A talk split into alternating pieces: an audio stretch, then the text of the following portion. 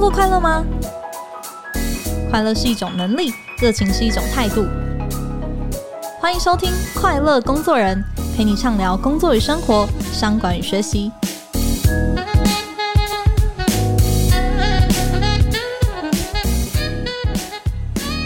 大家好，我是 Cheers 快乐工作人的记者邵敏。诶，今天在节目开始前呢，我想要问问大家，不知道大家觉得在职场上最重要的能力是什么呢？我们可以看到线上学习平台 Coursera 今年的报告呢，过去两年呢，成长最快的软实力课程的主题，诶，不是怎么做决策，也不是怎么解决问题，而是如何沟通。那我们常常都会听到一句话：做人比做事更重要。那要懂得做人呢，在人际关系的经营啊，然后掌握沟通的这个艺术啊，很显然也是呃很多人要补修的这个课题哦。那在所有的产业中呢，我想在人际关系的挑战数一数二困难的，可能就非演艺圈莫属了。那我们今天邀请到的来宾很特别，他是台湾指标性的艺能娱乐公司伊林娱乐的副董事长陈婉若，那也是很多名模啊、艺人啊口中常常提到的婉若姐。那婉若姐呢，过去是模特儿出道，那当过总机小姐，也当过秀导、经纪人，到后来呢，创立了伊林娱乐，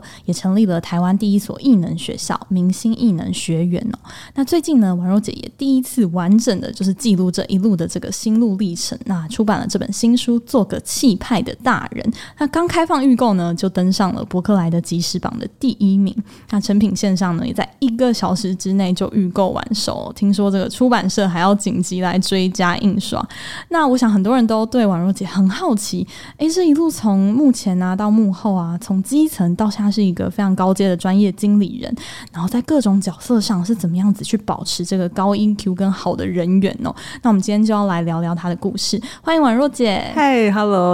敏。婉若姐好，哎、嗯。欸，最近注意到您出这个新书，所以我就去您的脸书稍微研究了一下，嗯、然后就发现，嗯，哇，好多人收到您的书之后，嗯、然后都 tag 你，然后分享很多过去跟你互动的一些小故事啊，然后怎么曾经被你的一句话影响了很多等等，然后我是怎么划都划不完那些贴文哦，然后心里也觉得说，哇，如果自己的职涯可以对这么多人产生正面的帮助，我想应该是蛮幸福也蛮充实的感觉吧。是啊，我就是其实也因为这一次出书，我就说我其实是非常非常害羞的，因为我不是。真正的作家，所以他只是我自己心情上面，或者是人生经历上面的一些些提点跟分享。嗯，那后来就是我，我觉得可能也是因为我在这个行业三十七年了，我所做的行业是人，我的产品是人，所以跟人的互动跟沟通非常非常的多。嗯，然后他这个中间当然也让我累积了很多很多的技巧。我觉得当然另外一个就是真心这件事情。所以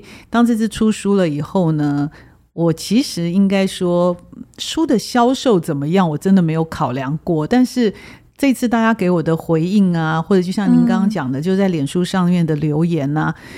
或者跟我的分享，我我是觉得真的很感动，因为那个是很真情的交流。嗯，我相信这也是很多工作人希望说，在自己职涯上，嗯、假设真的可以做到这样子的影响力的话，是，是会非常有成就感的。嗯、那您刚才也提到说，其实入行也是蛮长一段时间，嗯、对，那也很好奇，您其实这么年纪轻轻，十六岁左右就入行了，那当初是怎么样子去踏入演艺界的呢？嗯、我我我现在回想起来，我觉得人生越早。定定自己的志向是越好的事情。OK 啊，然后人生如果有幸运可以把你的志向变成你的工作，那当然是很 lucky 的事情。嗯，那我自己因为从小可能身高也高一点，然后也很喜欢。美学的产业，所以我就决定说我要做模特儿。所以很早高中一毕业就觉得说，哎，我一定要做模特儿。嗯、所以呢，因为你想要，你就会去寻找，你就会去追寻，所以你就会看当下的这些经纪公司啦，或者这些服装公司哪里有需要模特儿，那你就开始去投那些履历。嗯，听说你很主动投了非常多。对对对，然后那你就去判断说哪一家。最适合你，然后你有一个学习的过程。但是因为我是一个中产阶级出身的家庭，父母都是公务员，所以期待你一定要有一个所谓的每天上下班的正职工作，有一个稳定的收入。嗯、所以我那个时候的方式就是，我先找到一份正职的工作，然后呢晚上就上课学习模特儿的技巧，然后一直到后面真是踏入这个圈圈。但是因为模特儿工作越来越多，所以。后来呢，我知道在当下的经纪公司刚好有一个柜台的职缺，我就跟当时的老板说：“那我可不可以来应征柜台？”我想那时候没有模特儿愿意说到公司说我来应征柜台，OK，对，所以我就后来就做了柜台工作，同时在假日的时候就做模特儿工作。我觉得就是尽量让现实跟梦想同时兼具这样子。嗯，嗯，那因为您从小就是其实蛮早就立定志向要成为 model 了嘛，对。那您自己实际上就是开始哎一边做正职，然后一边做这个工作，嗯，有没有遇到什么样子当时比较大的挑战或是挣扎呢？嗯，对我来说。因为喜欢，所以所有的挑战都没有觉得那么困难。嗯，因为它其实就是，我都常常讲，就是说，尤其是做创意或表演的工作，第一个一定要热爱。嗯，就热爱完了以后，你能够第二个就是坚持，那第三个就是专业，所以我就照着这个步骤走吧。就第一个事情就是我确认我自己的热爱是不是这件事情，那也因为热爱，所以我就可以很坚持，不管遇到什么困难，你都觉得说你要坚持，然后你要突破那个困难点，然后最后把你的专业完成了。那接下来你就是等着那个起风的机会嘛，尤其是演艺的工作，不是你自己决定说你有没有演出的机会，而是看那个风向跟你的专业可不可以让你起飞。那我可能刚好也碰到了一些呃生命里面的伯乐，然后就让你可以在呃我那时候做模特儿工作，就算做的还嗯蛮顺遂，也有很多的场次。嗯、对对对对对对。那为什么后来会希望开始尝试不太一样的角色呢？第一个。是因为我自己很喜欢创意，我觉得模特儿的演出的创意，它是由秀导赋予你的，然后你在舞台上面把它呈现出来，你当然可以加入自己的元素，可是你你还是在那个范围之内。但是后来我也想，我看到前辈们或者是表演工作者的来来去去，我在我自己的职涯上面，我要怎么超前部署我的下一个段落？那我是要离开模特儿的工作，去寻找别的工作，还是我要延续我模特儿工作的经验，成为我下一个段落？我觉得导演的工作也许是我很适合的。嗯，所以当所有的模特儿他做完自己的工作，大家三五成群的去喝咖啡的时候，我就特别留下来，跟着后台人员一起收拾后台，然后整理服装，认识厂商，然后我可能到。爬到主控台上，跟所有的灯光、音控、所有的人员去了解硬体的设备，然后我平常自己也吸收这一方面专业，为下一次当有机会来临的时候，我去做准备。嗯，所以是在什么样的契机下，您真的就开始做秀导了？我那时候觉得我自己准备好了，我就去找当时的老板说，我想要做秀导。然后他跟我说，一百个模特儿有一百个人都希望转做秀导，你有什么特别的？的他说，如果你要做很简单一个事情，就是你要知道秀导就是最大的业务。我们任何人在做任何工作，都一定要有业务的成分。嗯，如果你可以接到一个很好的工作，一场秀，我就让你当秀导。嗯，那我那个时候就看了一下，我自己曾经走过他们秀的厂商，那其中有一个品牌就是利牛仔裤，在那个当下是我那个时代，利牛仔裤是刚刚进台湾，然后一个国际级的品牌。嗯，那我之前他们几次的服装秀都是用一个台步的方式，后来我就觉得说，嗯，我想要用一个剧场的方式去表演服装秀，我就写了一个企划。然后也就非常大胆的陌生开发，然后去做拜访，去做介绍。嗯，然后当然他们的比较也非常多，也有很多其他有资质、有背景的公司。那我等于单枪匹马就去提案，但是我觉得我是。很目标导向的，所以我为了要让这个事情完成，我可以用各式各种的方式，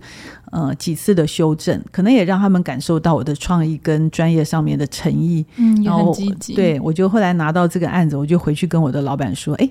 老板，我真的接到了一个你们都没有接到过的利牛仔裤，就是从那个时候开始，我就开始做秀导的工作。嗯，对。那秀导到下一个阶段呢？听说你后来也开始做经纪人啊，然后到创业这一段到底发生了什么事情？其实应该是说，我后来做了模特儿以后，也做秀导的工作，做了一段时间。嗯在台湾市场有三家模特儿公司，一家就是大家现在也很熟知的凯沃，它是台湾最资深的模特儿经纪公司。那另外还有两家公司，其中一家公司的老板就找我说，问我愿不愿意进公司里面去做秀导的执行。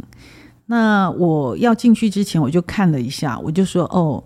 我觉得如果你们要在这个市场上是有竞争能力的话，你应该把第二名跟第三名的合并在一起。那原本的老板的这家里面可能有当时很知名的模特儿陈思璇等等，然后另外一家可能有蔡淑珍、林佳琪。我说，如果你把两家公司合并的话，它就会你所有的这个核心的竞争能力就会增强。那我就开始说服两家公司的老板，就帮他们做了第一次的合并，就是成为现在的伊林。哦，对.所以现在市场上就变成是有两家公司。做完了以后，我其实还是一直喜欢我创意的工作，我不愿意放手，因为我我我的秀导的嗯成绩后来也做的还蛮不错，而且我觉得很有意思。嗯，然后后来是一直到台湾有名模热，因为你像以前以前模特儿是没有名字的，也没有人认识，就可能从志玲之前有谁认识说台湾有什么模特儿，有哪一些人，就非常少，嗯、好像真的是。那后来那那时候因为。一周刊、苹果日报进来，所以忽然间就对模特儿圈非常热衷，嗯，啊，有多了，然后每一个媒体都多了一版叫时尚版，然后后来我就觉得说，嗯、如果伊林没有人来做媒体公关这件事情不行，所以我就开始应该是说，我就开始做媒体公关，然后就做秀导也做媒体公关。那因为你是媒体公关，你就必须了解那这些。Model 跟艺人也跟我感情非常好，就帮他们做 promote，所以就开始身兼又开始做媒体公关跟经纪人的部分。嗯，对，呃，所以就一个角色一个角色的。那我觉得一样嘛，就是我们在任何公司，如果你在每一个部门每一个角色你都待过，你都理解过，有一天你要做上下整合，不管。直向或横向的时候，因为你都清楚，你去做这件事情就会相对容易一些。嗯、因为你没有待过那个位置，你就不知道那个位置的困难。嗯，所以我觉得很 lucky，刚好都有一些机会，那自己也很愿意学习，所以就每一个位置都大概待过。对，就不会因为自己好像是哪一个职称、哪一个职位、嗯，然后就局限说，哎、嗯，其实说您您刚刚提到说商业策略的东西，你也会去想。嗯然后媒体公关的部分，你也会去涉猎。嗯，即便你一边做秀导，一边其实是 pick up 非常非常多不同领域的技能。你知道，每一个公司里面，其实有的时候对外协调合作比对内协调合作更容易。哦，就你不觉得有时候公司内部里面部门跟部门要做一些统合合作，反而有一点困难。嗯，但是有的时候你有一个对外厂商，可能相对还比较容易一点。但是因为我觉得最主要是因为公司里面很多部门的主管，他都是长期待在一个部门里面，哦，不太知道其他部门的文化在做什么事情。对对对，对对，所以每一个部门的主管都觉得自己部门是最辛苦的。嗯，那为什么您也创办了这个明星艺能学院呢？好，应该是说一零到今年大概差不多二十四、二十五年。对。但是一零的前十年叫一零模特儿公司，嗯，后来就转为叫一零娱乐。那个中间，我在一零模特儿十年的时候，那时候是第一个老板。然后，那我虽然跟他一起呃成立了一零模特儿公司，可是后来中间，我觉得可能在这个整个公司的业务范围上面，应该有一些更新的规划。那在意见上面，嗯，我自己可能也没那么成熟，我们就有一些些分歧，所以我就决定我要先离开伊林。嗯。那当然也是我人生在事业转折上面的一个低点，可是现在回想起来，其实也是一个高点。嗯，就是当初离开的时候，你会觉得这家公司，因为你从草创的成立一直到现在有的成绩，你会觉得很舍不得，但是。因为我的离开，然后我又同样做相同的事情，我去做陌生开发。我不认识伟忠哥，嗯，我不认识旺旺中石集团，我不认识三立集团。那我再重新一次去做陌生开发，去认识他们，然后我提案说我要做明星艺能学院。明星艺能学院是做什么呢？它就是让台湾的产业界里面的老师去教愿意进入这个行业寻找梦想的孩子们。那因为有很多人他在学校里面学的系统跟产业是完全没有办法连接的，他会让那个第一线现在正在线上的老师来帮他们上课，然后知道现在线上要的东西是什么。嗯，那明星艺能历年当然也很快，我们就做出小胖淋浴群。那那个时候，小胖就带他到国外啊，等等去做很多很多的发展。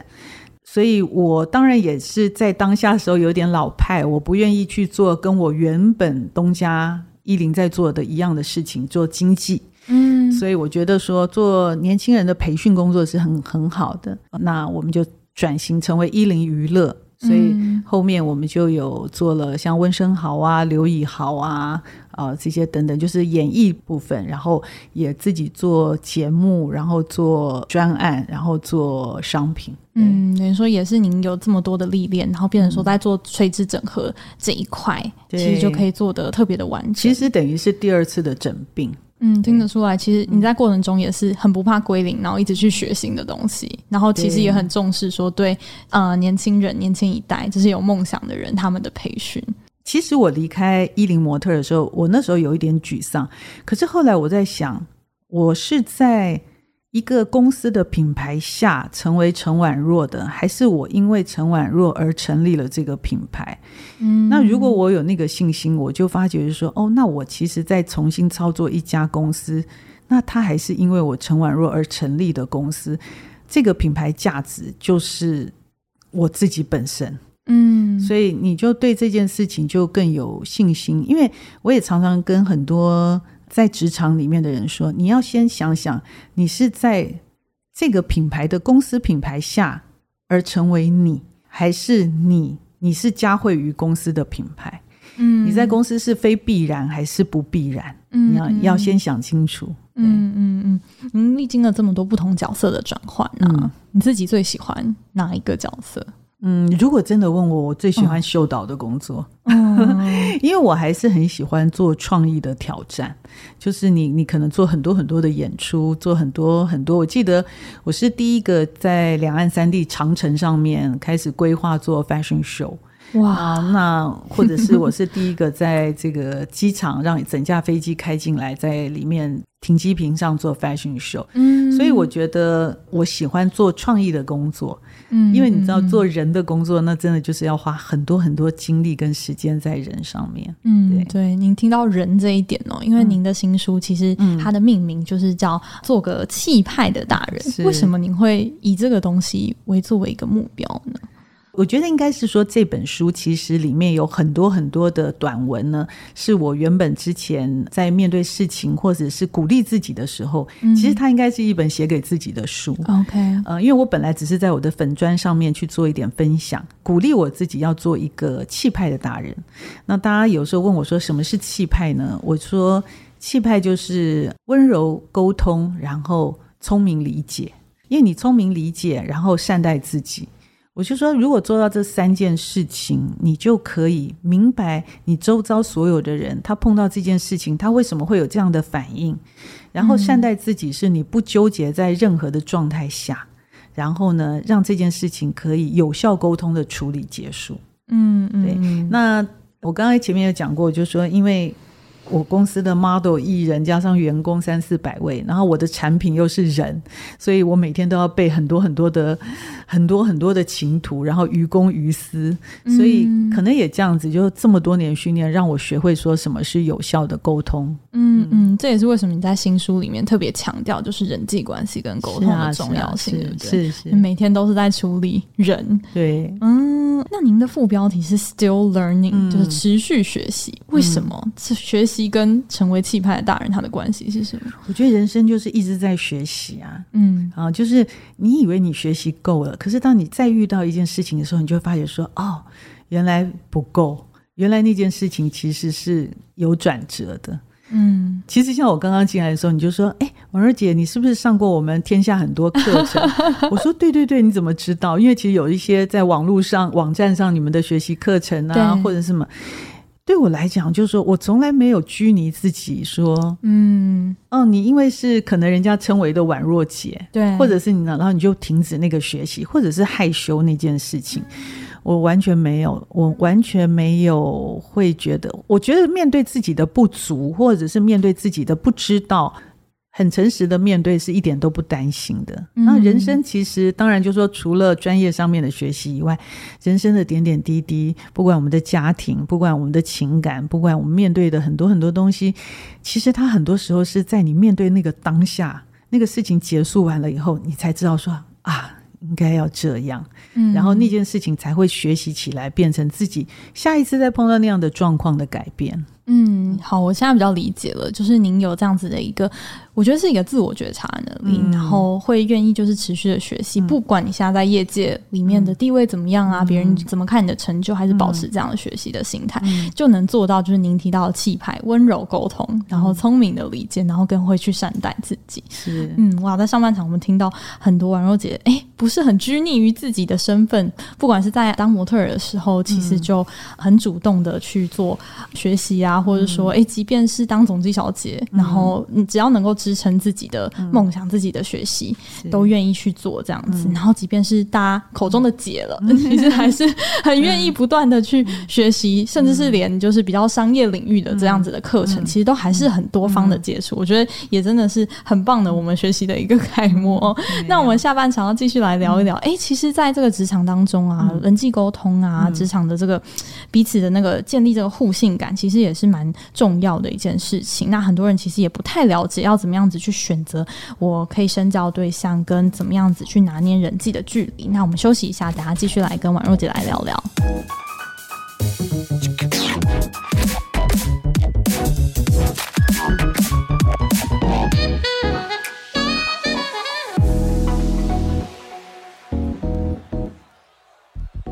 哎，接下来我有一个真的。很好奇的问题，就是当时约到婉若姐的时候，第一个就非常想问的问题，就是在普遍外界可能看，其实竞争的这个氛围比较浓厚的演艺圈里面，就你怎么样保持这样子的很高的 EQ，然后大家好像都是遇到什么样的烦恼啊，其实都很愿意去找你，然后很信任你，那个秘诀或者说你自己有没有什么样子的做法呢？我觉得我这个书里面有一句话，就是我们的心灵也需要重训。就是你要重训你的心灵的肌肉，然后我觉得信任这件事情其实很简单。信任应该是说，就好像你在跟一个小狗嘛，你在跟小狗狗玩，对，你要让它信任你，它可以整个翻过来让你摸摸它的肚皮，然后它觉得很开心，那就是建立信任。嗯，但是如果小狗狗跟你之间没有建立信任，你的手伸过去，它可能会咬你，对啊，它可能会叫，但是那个前提是。你一定温柔的触摸它，你温柔的对待它，你去倾听它。很多人在跟我沟通的时候，我第一件事情，我觉得这个有一点老话重谈，但真的有效的就是 你先倾听他。对，然后我的方式就是我先倾听他的说，而且我在倾听的过程里面，我一定是专注的，然后站在他的立场去思考。嗯，当你都明白他的想法跟理解他以后。你再给一点点的时间去告诉他，你觉得应该怎么做，他才听得进去。因为这个信任建立了，任何的意见才听得进去。信任没有建立的时候，任何的沟通都听不进去。嗯，我有一些经纪人，当艺人跟他们或模特儿跟他们有一些反应的时候，他们的当下会说。你这样不对啊！你应该怎么样？怎么样？怎么样？你应该怎么怎么？你不知道演艺圈应该怎么样吗？嗯，马上用个教育的立场，出发点是好的，他希望他更好，可是受听者没有把那个讯息听进来。嗯，那就是一个无效的沟通，那就失去了那个意义。其实不管是你说演艺界，或者是在职场上也是一样嘛。嗯，长官如果能够理解你可能付出的辛苦，理解你在工作上遇到的困难。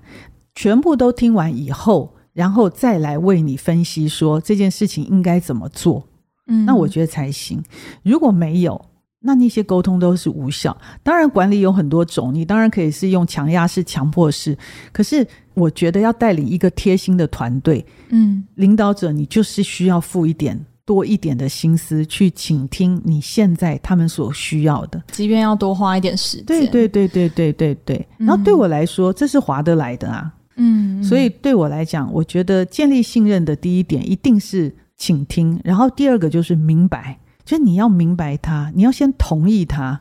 然后你才来说你的说法。嗯，对，我觉得任何的信任的建立都是一样，父母对子女，然后上司对属下，嗯，然后甚至于属下跟同才都都是一样。我觉得应该是说人嘛，人之间彼此建立信任的关系，沟通的关系一定都是这样。嗯。嗯，不过建立信任还有一个困难的点，比如说在很多职场里面，其实彼此是有存在一些竞争的关系，那可能也会产生一些，比如说好一点可能是羡慕，嗯、但是不好可能就变成一种嫉妒，或是比较见不得人好。您自己会不会也常常可能会需要处理这样子的一些，不管是情绪还是人际的？因为嫉妒的另外一个面向就是羡慕嘛。嗯哦，那他其实他是羡慕，所以他嫉妒。尤其我们这个行业里面，比较心很重，就是比较哦，我比较他怎么样，我怎么样，比较怎么样。那我觉得常常我都会跟他们说，我希望他们能够先管理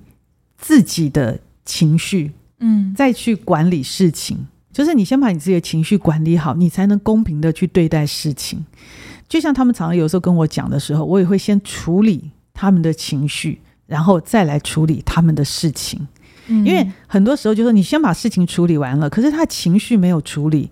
我想还是因为我工作的特性比较是针对人啦，我的人就是我的商品嘛，我没有办法像一般职场就说哦，你就照这个标准流程做就对了。你如果呢，因为我我的人的变异性很大，对，所以对我来说就是一定先处理他们的情绪，再处理他们的事情。嗯，我觉得这个可能会比较重要，而且我也常跟他们讲好，讲说你只要管理好你自己，你不要管理别人，或者是说我们在职场，对，我们在职场上也是一样，我先管理好我自己。其实我们也一样嘛，就是会有说啊怎么样，有一些人去跟股东报告怎么样怎样啊，他好会做人哦，他特别怎么样怎么样啊，嗯，我有时候跟他们讲说，那他很棒啊。你要懂得向上管理是一件多么不容易的事情。你要让老板倾听得了你的说话，多么不容易。他花那么多的心思让老板建立，不管你觉得他是拍马屁，或者是他讲话言不由衷，他花多少心思让老板来信任他。至于你的老板怎么信任他，嗯、你的老板智慧到哪里，那是老板的事情。嗯，如果你在这家公司里面工作，嗯、所以那个中间的分际自己知道就好，管理好自己就好，嗯、不用去管理别人是怎么样。嗯，嗯，我当然常常会听到说，啊、嗯，王蓉姐，其实你没有听到，其实他是怎么样怎么样怎么样，然后他是怎么样怎么样，他是怎么样怎么样，对对对对，或啊，我跟你讲，其实同才谁是怎么样怎么样。就管理好你自己，对呀、啊，你只要管理好你自己就，就不要让那个留言再继续传下去，然后影响自己的情绪，其实是没什么意义的。演艺工作当然比较特别，演艺工作是你除了这些以外，你还要看那个风势在不在你这边，就是说天时地利是不是人和，嗯、对，就是你这个起风有没有在你这边，这很多是你不能掌控的嘛。没错，没错，没错、嗯。所以很多的其实那种不安感啊，或焦虑感、啊，是啊，是啊。其实如果你就是把你自己的就是成功与否太过于仰赖，就是外界的话，对，你没有更 focus 在你自己的话，其实那个真的是蛮消磨人心的。是啊，我就说，其实演艺工作如果来讲的话，最痛苦的是心灵的等待，因为它不是像上班族一样，你每天知道你自己几点要上班，你不知道你自己每一天要做什么，你等的是别人对你的选择嘛。嗯，对，所以当然会不安感跟。比较心会比较重一些，但比较正面的做法就是，当然就是好好的充实自己，然后看到别人好的时候，其实你也可以转为一个学习的心态。嗯，向你想要学习的人去做，没错啊，没错，没错，嗯嗯嗯，对。但是因为虽然说不要被外界环境影响太多啊，嗯嗯、但是我相信在你的职涯的人际上啊，嗯、其实你的自己选择的周围要跟什么样的人深交，嗯、其实也会深深的影响你。嗯、那王蓉姐，你在这方面有没有什么样子的心得呢？嗯，我自己啦，如果如果诚实说，我自己喜欢，当然喜欢跟比较正面的人，在生活里面有一点幽默感，面对自己的人。我觉得会比较开心跟比较快乐，嗯，因为我觉得负面情绪是在一个圈圈里会一直被影响。每一个公司都有一些所谓的小圈圈，可这些小圈圈，我也常常都提点大家说，你要记得这个小圈圈是带你往下还是带你往上。人很容易集体歇斯底里啊，嗯，就是当一个情绪起来的时候，点点滴滴都变成是负面。那你要在这样一个负面圈圈里面嘛？然后很多时候别人影响你完了以后，别人是拍拍屁股就走了，嗯，可是你就会掉到那个圈套里面。您自己也有过这样子的经验吗？嗯，我看过很多，嗯 啊，我看过很多，比如说有的时候公司有一些职场上内部的小圈圈，然后哇，他好气愤哦，他就离职了。可是当初引发这个圈圈的那些人，他还在公司做的好好的。就是他完全没有，他告诉你说公司有多么的不好，你的情绪应该要怎么样，然后讲完了一大堆，然后你就很生气，充满正义凛然，你好气哦，你就离开了。然后过两天，哎，当初的那些同仁都还留着，所以我那时候常常跟他们讲，我说你们为什么要在那个歇斯底里的小圈圈里？OK，你应该独立出来。然后我们的生活上面当然也面对很多我们刚刚讲的无解之人嘛，嗯、就说。有一些人是你对他一百件好，可是有一件事情没有做到位的时候，他就会否认，全盘否认你所有的事情。嗯，那其实我们在职场上也常常会碰到很多很多这样，我觉得人际关系上都常会很碰到。嗯，那如果有遇到这样的话，其实也应该要设一个自己的界限。OK，就说那个界限到底在哪里？因为职场上的人际关系，它不是只是闺蜜关系。对啊，对啊，因为它也是伙伴关系、竞争关系嘛，所以这个中间的这条界限是怎么样？我觉得自己心里面要先有一把尺，画得清楚。嗯，你自己有没有什么样子判断，或者说，呃，在这方面划界限的原则呢？我这样讲，我不知道精不精准。嗯，但是我觉得，如果一个人二十五岁以上，他某一些责任感，或者是说他某一些对事情的处理，他会有一个定性。嗯，所以我常常会在相处的过程里面，我会觉得说，哦，这个人如果比如说他的品德出现过两三次问题，我就会保持一点小小的界限的距离。嗯啊、呃，我觉得在职场里面，因为不是谈恋爱嘛，没有谁要改变了谁，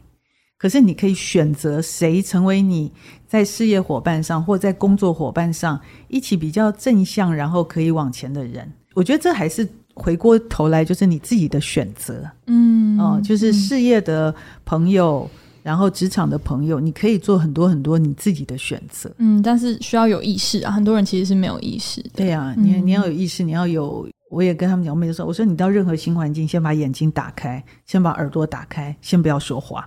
嗯，你先看，先听，你通通都知道所有的状况以后，你再去做你的判断。有很多人一到一个新环境，就是眼睛还没有打开，耳朵先没有打开，然后就啊到处那，然后完了以后就很容易吐贼，然后也很容易伤到很多你不知道的美美嘎嘎。所以到任何的新环境，嗯、先把你的眼睛打开，耳朵打开，然后先听，先不要多说，嗯，先。先知道所有的，我我们就说，就算在一个局里面，你要知道自己站在什么样的位置啊。嗯，了解，然后也要有意识的去慎选你自己的深交的对象，对啊，然后跟就是对于一些。所谓的无解的人啊，嗯、你无法改变的人，然后或是就是其实并不是你想要跟他做类似这样的事情的人，其实就保持一个界限。对呀、啊，嗯嗯嗯，这个其实也是需要在职场里面有一些跌跌撞撞，可能才比较体悟出的道理。我、嗯、一开始可能都希望跟所有人都成为好朋友。是啊是啊，因为大部分年轻都很冲嘛，也很热情，嗯、也觉得说大家人人都是好人，大家都是好朋友。嗯，对。但是慢慢教化，你要知道，就是说你们是在一个。既是合作的伙伴关系团队嘛，但是也是一个敬业的事业体里面呢。您在书中有一章就是谈到，我觉得很好奇的是，您说工作上不必要的可爱这件事情，嗯、能不能跟我们聊聊？这是在谈什么样的话题啊？可能也因为，比如说现在新媒很多嘛，啊对，IG 啊、脸书啊、抖音啊，嗯啊，很多很多的新媒体上面的交流。然后呢，我觉得我们的自己生长的地方，我们台湾年轻人的成熟度稍微晚一点点，有一些可爱的单纯啊。那可能因为我的工作关系，跟很多不同的地方的公司或伙伴有一起合作过。对，那我我会发现，就是说我们的年轻人，比如说在跟主管发简讯的时候啊，也会有很多的吼。哈，嗯，然后但是没办法就事论事，然后也很怕伤感情，就是我们所有的东西的讲话，我们没有办法就事论事的去讨论很多很多的事情。嗯，嗯，那我肯跟很多不管今天日本、欧洲、内地或什么，就说他们的年轻人很多时候可以就这个事情去做发言，然后就事论事的讨论。但是我觉得我们。职场年轻人大部分都是进入职场才学会说怎么进入职场，嗯、所以他不知道那个步骤跟过程，还是保持着学生的氛围，很长一段时间，嗯、就是那个学生里面，学生同才之间讲话的那种方法啊，可爱呀、啊，应对呀、啊，嗯，哦，那需要一就是成熟的职场的成熟会比较慢一点点，嗯、那他就是需要。可是我觉得职场上不需要可爱，职场上需要的是你专业上面的要求。哦，职场上也不需要没有功劳，只有苦劳。嗯，职场上要的就是功劳。我没有需要那么多苦劳，嗯，我觉得所以要清楚职场的氛围跟学校的氛围。是两件事，嗯，对，所以人际关系上的这个好的经营，其实它并不是说靠，就是比如说啊，你好像平常讲话的时候比较懂得撒娇啊，然后是比较啊，感觉好像跟你很亲近，嗯、但其实说真的，就是职场上面的关系，其实是要就事论事的，嗯、其实是要两个人的合作是可以很精准，然后可以有果效的。我觉得最后还是因为职场就是职业生涯嘛，嗯、你的职业、啊、职涯里面，你的目标到底是什么？嗯，你最终你可以做到目标的，才是最后不管是主管或公司所需求的。对对，就不是一味的讨好大家。对对对对，沟通的方面啊，就是你有观察到，就是一般人有没有一些比较常见的盲点，就是沟通无效，嗯、然后。嗯，不知道怎么做，好像其实都会很卡关、很碰壁。嗯，您自己有有，我觉得应该是讲说，嗯、最终你真的有要沟通吗？我有的时候听完以后，我就说。你真的有真心要沟通吗？还是你只是要把你当下的情绪发出来？嗯、还是你只要把你自己个人对事情的看法说出来？你是要沟通，还是你是要发泄你的情绪跟你对事情的看法？这个事情要先想清楚。嗯，如果你最终是要沟通，那。你就是要想尽各种方式，往左边、往右边、往前面、往后面，然后最终达到这件事情的效益，那才是沟通嘛。嗯，要不然的话，你只是说哦，你跟我讲，好，我听完我很不爽，或者是你跟我讲，我觉得哇，这只是一个，就是那那个不是沟通。嗯，我觉得沟通是，你看我们有时候在事业上，我们面对我们一个厂商，对你永远都要微笑沟通嘛。他讲这个方式，你要、嗯、你要想办法，不管往左、往右、往前、往后。我常常开玩笑，我说：“嗯，我好像练瑜伽，我都可以弯腰弯到地上。”就是说，你各种方式的沟通，嗯，沟通最终是要让他听进去，跟他接受。嗯，如果沟通最终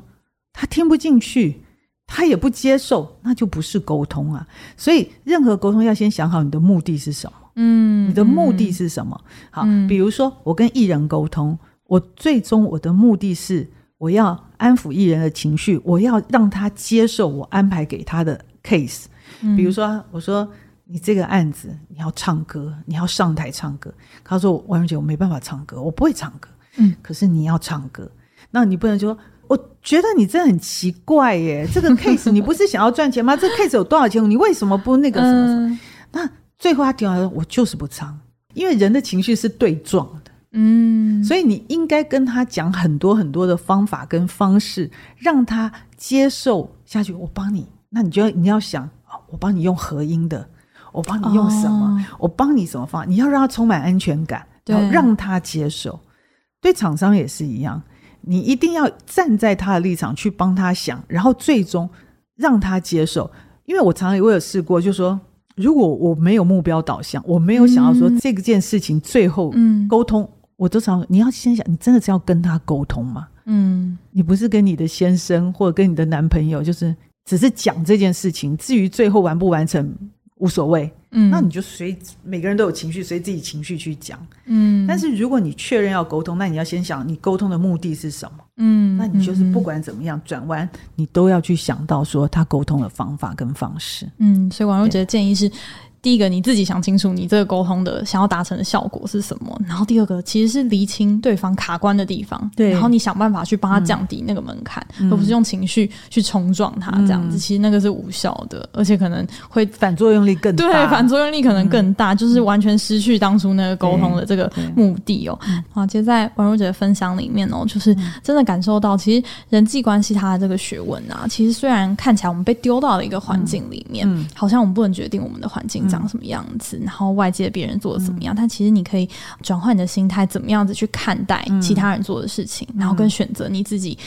要在乎的人事物这样子。那在沟通这方面，其实第一步其实不是让你学怎么讲话。其实第一步反而是学习怎么去倾听，怎么去走到对方的心里面去。其实那个才是我们在职场里面，其实很多人常常摆错重点，就是我们一直去学怎么谈判啊，学怎么说服啊。但其实有很多最基本的，在我们 daily 的工作里面，其实重要的是。去听，花这个时间去听。嗯、哇，今天非常谢谢婉若姐跟我们的分享，谢谢你们，谢谢。对，那也欢迎听众朋友可以在你现在收听的这个平台啊留言给我们，然后让我们知道，哎、欸，你听完这集的心得啊，或者是说想要许愿的更多的主题或是人物。那我们今天的节目就到这边，我们下集再见，拜拜，拜拜。